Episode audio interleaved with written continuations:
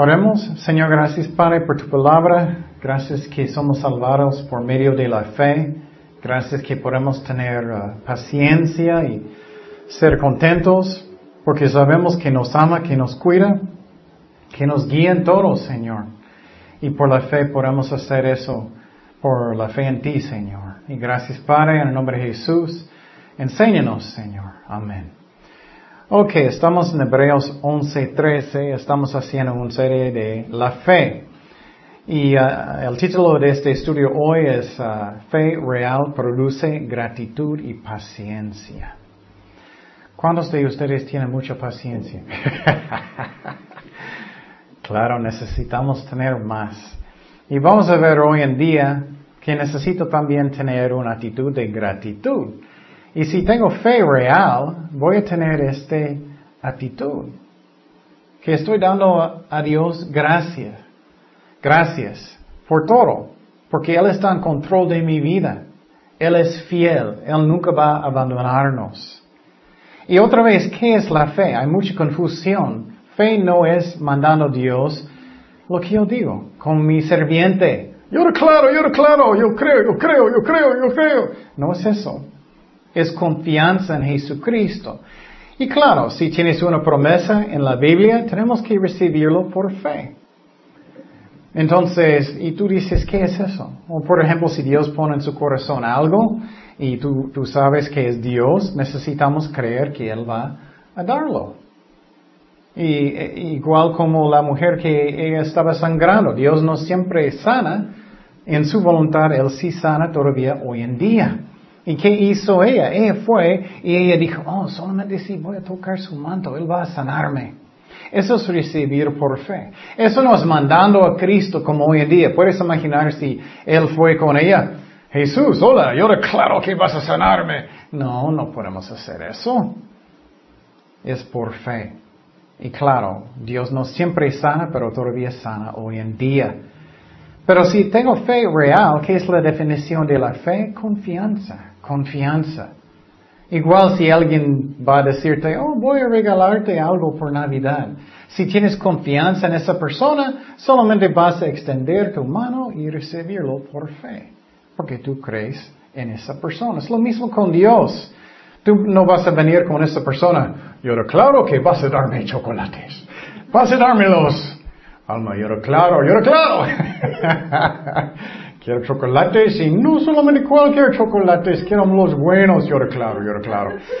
Y uh, entonces, no es que quiero burlar de personas, pero esa es una doctrina que no está en la Biblia y no debemos hacerlo porque no está.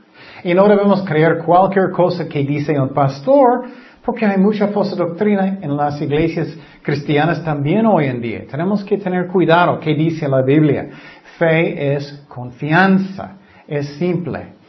Entonces vamos a empezar en Hebreos 11:13 que dice, conforme a la fe murieron todos estos sin haber recibido lo prometido. ¿Quién murió? Él está hablando de las personas que murieron antes que Jesús murió en la cruz. Él está hablando. Y dice aquí que ellos todavía no recibieron la promesa. ¿Qué es la promesa? del Mesías Jesucristo, de su sangre, de perdón por sus pecados. Y tú dices, ¿cómo? ¿Cómo vamos a aprender eso hoy? Dice, sino mirándolo de lejos y creyéndolo y saludándolo y confesándolo que eran extranjeros y peregrinos sobre la tierra. Porque los que esto eh, porque los que esto dicen claramente dan a entender que buscan una patria. Pues si hubiesen estado pensando en aquella de donde salieron, ciertamente tenían tiempo de volver, pero anhelaban uno mejor. Esto es celestial, por lo cual Dios no se avergüenza de llamarse Dios de ellos, porque les ha preparado una ciudad. Entonces, vamos a aprender este pasaje hoy en día. Y muchos piensan, ok, entonces, ¿cómo personas eran salvados en el Antiguo Testamento? Ellos no tenían Jesucristo, ellos no tenían su sangre, ellos eran salvados igual como nosotros por la fe. Ellos estaban mirando como enfrente, en el futuro, a la cruz, al Mesías Jesucristo y su sangre y su sacrificio. Y nosotros miramos atrás, que Cristo murió por mí hace más o menos dos mil años. Todo es por la fe, no es por obras, nunca era por obras, porque nunca Piénsalo lógicamente. Cada persona tiene manos sucios. No podemos. Solamente Dios es perfecto. También ah, obras no borran pecado. ¿Qué vas a hacer con sus pecados? Hoy en día en el mundo es muy triste y muchos piensan, soy una buena persona. Well, primeramente son engañados. Nadie es, es una buena persona, solamente Dios. Pero tú piensas que Dios va a aceptarte sin sangre solamente con tus buenas obras, eso no borra pecado, solamente sangre la Biblia enseña. Dice en Efesios 2, 8 y 9, porque por gracia sois salvos por medio de la fe en el sacrificio de Jesucristo en la cruz, y esto no de vosotros, pues es don o regalo de Dios, no por obras para que nadie se glorie. Entonces, todos en el Antiguo Testamento eran salvados por fe también. Abraham, Isaac, Jacob, David, todos, Samuel. Y aunque ellos eran muy buenos ejemplos de personas buscando a Dios, ellos no podían ser salvados hasta que Cristo murió en la cruz. Todos necesitan la sangre de Jesucristo. Esa es la razón. Necesitas la sangre de Él para ser salvado. Pero tú dices, ¿hay un ejemplo de alguien salvado por fe en el Antiguo Testamento que me muestras? Oh, claro, hay muchos. Dice en Génesis 15:6, hablando de Abraham, dice, y creó Abraham a Jehová y le fue contado por justicia. Él fue sanado por fe también. Entonces tú dices, ok, entonces ¿qué pasó con la gente antes de la crucifixión de Jesucristo? ¿Qué pasó con ellos? Personas que murieron sin Cristo o personas murieron en Cristo, cristianos. Personas que buscaban a Dios. Well, bueno, vamos a mirar lo que dice la Biblia. Vamos a Lucas 19, perdón, Lucas 16, 19. Y vamos a mirar una historia muy interesante. Dice, había un hombre rico que se vestía de púrpura de lino fino y hacía cada día banquete con esplendez. Y él pensaba que él estaba bien. Él tenía una casa grande, estoy seguro. Él estaba comiendo todo lo que él quería. Todos los chocolates que él quería. todos los chancung.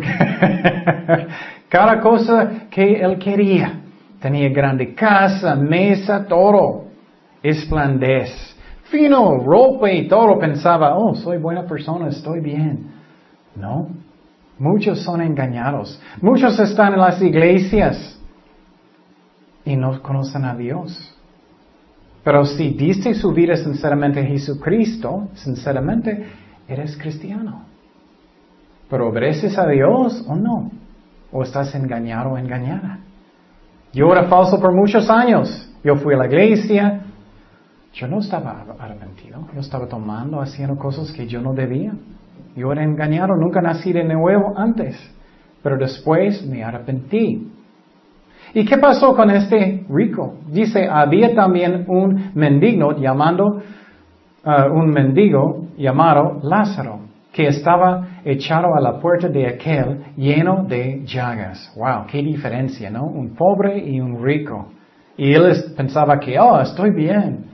Posible él da poquito dinero a los pobres, poquito a veces posible. Vamos a ver. Pero no estaba salvado. Y ansiaba sacarse. Y ansiaba saciarse de las migajas que caían de la mesa del rico. Y aún los perros venían eh, y le eh, lamían las llagas. Wow, qué feo. Él está en la calle, los perros vinieron para, eh, venían para lamerlo. Entonces dice, aconteció que murió el mendigo y fue llevado por los ángeles al seno de Abraham. No, mire, dice, no dice aquí el cielo, dice el seno de Abraham. ¿Dónde está eso? ¿Dónde está el seno de Abraham? O vamos a aprender que antes que Cristo murió en la cruz, nadie podía ir al cielo, aunque eran buenas personas buscando a Dios. Ellos necesitaban ir en medio de la tierra. Hay una parte que se llama Hades. Tenía una parte buena, una parte buena, una parte mala. La parte buena es el seno de Abraham y mala es el infierno. Y él fue al seno de Abraham, dice aquí. Y murió también el rico. Y estoy seguro que el rico tenía un gigante funeral. Él tenía muy bonito lugar para enterrarlo. Estoy seguro que todos estaban llorando como miro muchas veces en los funerales. Oh, él está en mejor lugar. Él no fue al mejor lugar. Estoy muy cansado de escuchar esa mentira. Casi cada funeral dice eso. Ellos estaban buscando a Dios. Ellos arrepentieron de sus pecados. ¿O no? Jesús era su Señor o no. Entonces dice el rico, y fue sepultado. Estoy seguro que era increíble y bonito, con buena comida, con mucha gente. Imposible el pobre murió solo. Entonces, ¿qué dice después? ¿Qué pasó? Y en el Ares, en el centro de la tierra, en el infierno, la parte mala, alzó sus ojos, estando en tormentos el rico. Oh, él estaba pensando, pero soy rico, yo tenía mucho poder, pero estoy en fuego. Y vio de lejos a Abraham y a Lázaro en su seno. Entonces, él, dando voces, dijo, Padre Abraham, ten misericordia de mí. Y envía a Lázaro para que moje la punta de su dedo en agua y refresque mi lengua. Mira, él tiene un cuerpo en el infierno. Dios hace un nuevo cuerpo para nosotros cristianos, para el cielo, pero Él también hace uno para personas que van al infierno. Porque estoy atormentado en esta llama. Entonces el rico estaba en, un, en el infierno, en, un, en la parte mala del Hades, y él miró de lejos. Había una valle, una separación. Él miró el pobre que estaba en la calle. Pero él estaba en el seno de Abraham, que también es el paraíso, se llama el paraíso. Y él dijo, oh, estoy en fuego, estoy quemando. Oh, por favor, Abraham, por favor, manda el pobre para llevarme agua. ¿Tú crees que él llevó agua a él mucho o dio mucha comida a él? No. ¿Tú crees que él estaba buscando a Dios? No. Él está en el infierno. Entonces él dijo, solamente toca mi lengua para que, que, que, que refresca mi, mi lengua, estoy tormentado, él tenía muchísima sed. Y tú dices, oh, entonces ellos no podían ir al cielo antes que Cristo murió en la cruz. No, ellos estaban esperando una parte buena en medio de la tierra y también los malos estaban en la parte mala que se llama el infierno era como una cárcel. Entonces, seguimos en esta historia. Dice, um, pero Abraham le dijo, hijo, acuérdate que recibiste tus bienes en tu vida y Lázaro también males. Pero ahora este es consolado aquí y tú atormentado. Además de todo esto, una gran cima está puesta entre nosotros y vosotros, de manera que los que quisieron pasar de aquí a vosotros no pueden. Mira, después de la muerte es el infierno o es, eh, eh, y en estos tiempos es el paraíso. No existe um, uh, purgatorio, no existe purgatorio. No pueden ni de allá pasar acá, no puedes cambiar después de la muerte. Entonces le dijo, te ruego pues, Padre, que le envíes a la casa de mi Padre, porque tengo cinco hermanos, para que les testifique a fin de que no vengan ellos también a este lugar de tormento. Wow. Él dijo, oh, Abraham, por favor, manda personas para evangelizar mi familia. ¿Tú estás evangelizando a su familia? ¿Sus vecinos? ¿Tú estás haciéndolo? ¿Eres un ejemplo para sus hijos? Todavía tenemos tiempo hoy. Y mira, él dijo, manda a mis hermanos para advertirles para que ellos no van al infierno. Ah, pero necesito uh, mirar malas cosas en el tele primero. Oh, necesito uh, solamente mirar mis deportes todo el día. Claro, puedes, puedes mirar deportes, no estoy diciendo que no, pero muchos es solamente lo que ellos hacen. Todo el día, toda la noche, todo el día, toda la noche. Es un ídolo en su vida. Entonces, ¿qué pasó después de eso?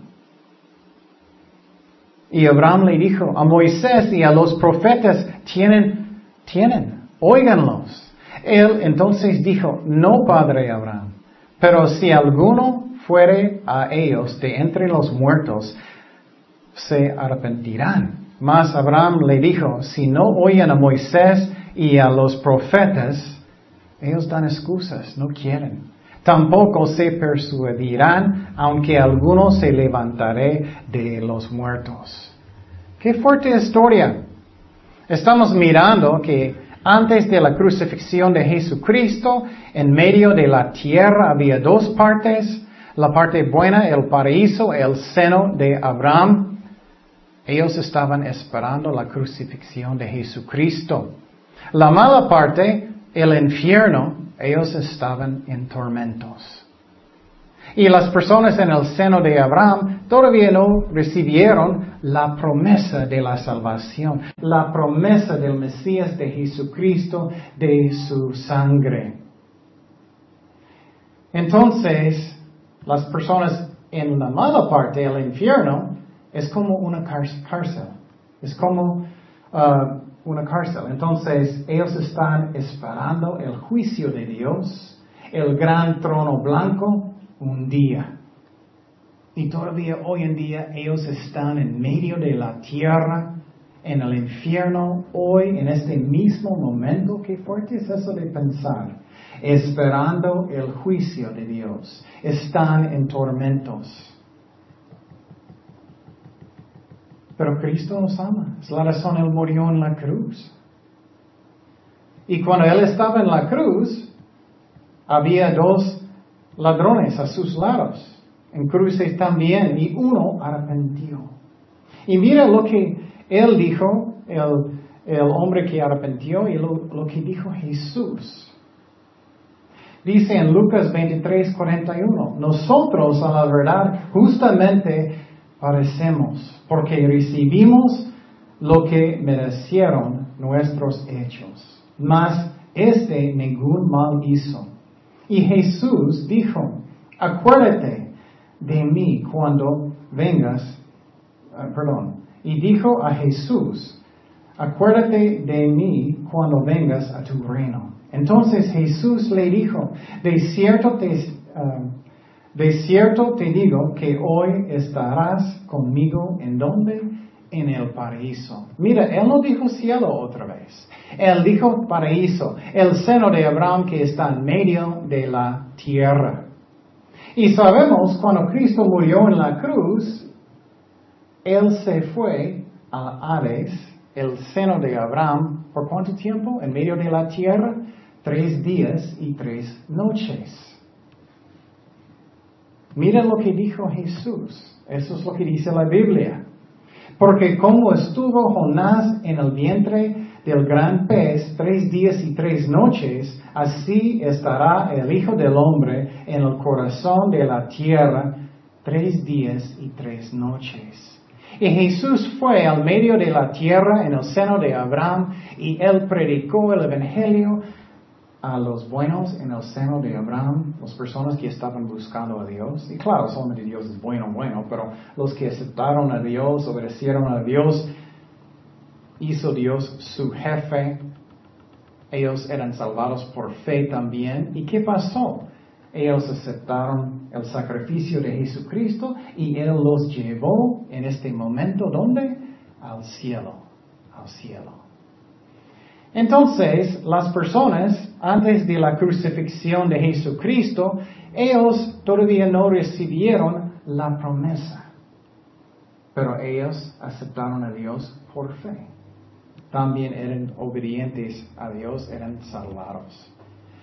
Entonces, ¿cómo puedo tener una actitud de gratitud y paciencia en medio de tantas cosas en mi vida? Como esta gente. Ellos estaban esperando la promesa, no recibieron. A veces estamos esperando promesas. Señor, tu promesas para guiarme, tu promesas para guiarme en mis finanzas, en mi familia, con mi esposo, con mi esposo, ah, con mis hijos o lo que sea, trabajo. Tú tienes una promesa, Señor. Pero tengo mucho tiempo esperando. A veces personas son impacientes, quiero casarme ya, y ellos casan con alguien que Dios no quería. ¿Cómo puedo? Necesito tener fe. Necesito tener fe que, número uno, número uno, que Dios me ama. Si tú crees en lo profundo de tu corazón que Dios te ama, que Dios te guía, vas a estar tranquilo, ¿no? Voy a darte un ejemplo sencillo. Si tu carro descompulsó, pero tienes un amigo que tú sabes que es honesto eh, y, hace las cosas bien y tu carro descompulsó, bueno, eh, él no cobra mucho, ya tengo paz. Es lo mismo con Dios. ¿Tienes confianza en Dios realmente? Que Él te cuida, que Él te guía, que Él sabe lo que es el mejor para nosotros. Vas a tener paz paciencia y qué agradecimiento. O posible tu carro explotó y ya no sirve y no hay remedio. Bueno, si tú crees que Cristo te ama y tienes paciencia, vas a pensar, oh, Dios va a darme algo mejor. O posible Él va a querer que vas a tener una bicicleta porque manejas tan mal. ¿Quién sabe? Pero si tú tienes fe, como las personas que estaban esperando la salvación de Cristo, vas a tener paciencia. Paciencia también de estar en este mundo. Vas a pensar, oh, este mundo es temporario.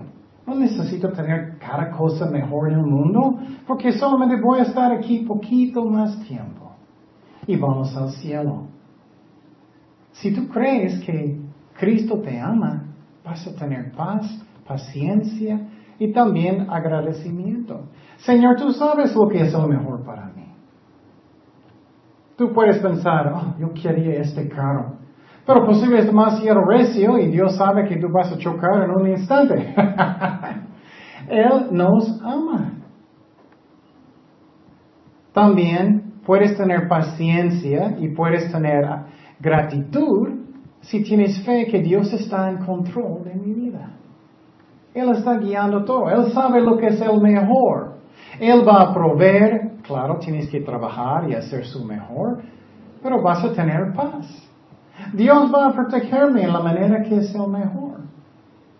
A veces cosas duras van a pasar necesitamos rendir nuestros corazones. Obviamente no todos mueren, pero ah, ¿qué pasó con los apóstoles? Casi todos murieron, solamente Juan no, de, matarlo. Entonces, ¿tienes fe, paciencia? Ay, tengo que tener esta casa ahora, ¡ah, estoy loco! ¡ah! O tengo que tener este vestido ya, ya, ay, quiero... ¿Estás así? ¿O tienes fe que Dios sabe lo que es el mejor? Y vas a tener una actitud de gratitud, Señor, gracias por todo lo que tengo no por lo que no tengo. Tú sabes lo que es el mejor para mí, Jesús. Tú me amas. Tengo paz en mi corazón. Voy a recibir la promesa por fe en tu tiempo. Las cosas que tú escoges. Tú sabes lo que es el mejor para mí, Señor. Gracias, Padre. Y que no estoy quejando constantemente ay Señor, ¿por qué eso pasa? ¿Por qué eso, eso, y quejando, quejando, quejando? Ustedes no les gustan eso cuando personas están quejando, ¿no? Sus hijos quejando constantemente. O por Navidad tú vas a dar un regalo o, su cumpleaños. ¿Y qué más? ¿Por qué no más? ¿Por qué no más? Y enojan. ¿Tú no te gusta eso? Dios le gusta cuando tienes una actitud de gratitud, confianza, fe.